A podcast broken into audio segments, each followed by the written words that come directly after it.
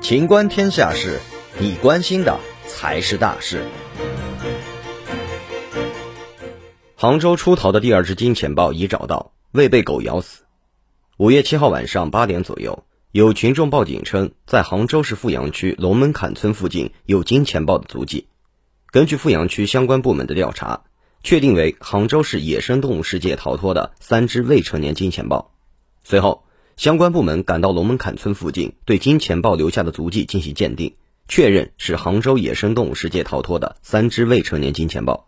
目前，在相关部门的协同下，已经有一只金钱豹被控制。同时，警方也提醒当地老百姓，在金钱豹没有完全被追回之前，一定要小心谨慎，最好不要一个人独自外出，以免和金钱豹相遇时措手不及。并据最新消息，第二只金钱豹已经找到，被多只搜救犬包围，并被成功麻醉捕获，还剩一只正在搜寻中。本期节目到此结束。欢迎继续收听《秦观天下事》。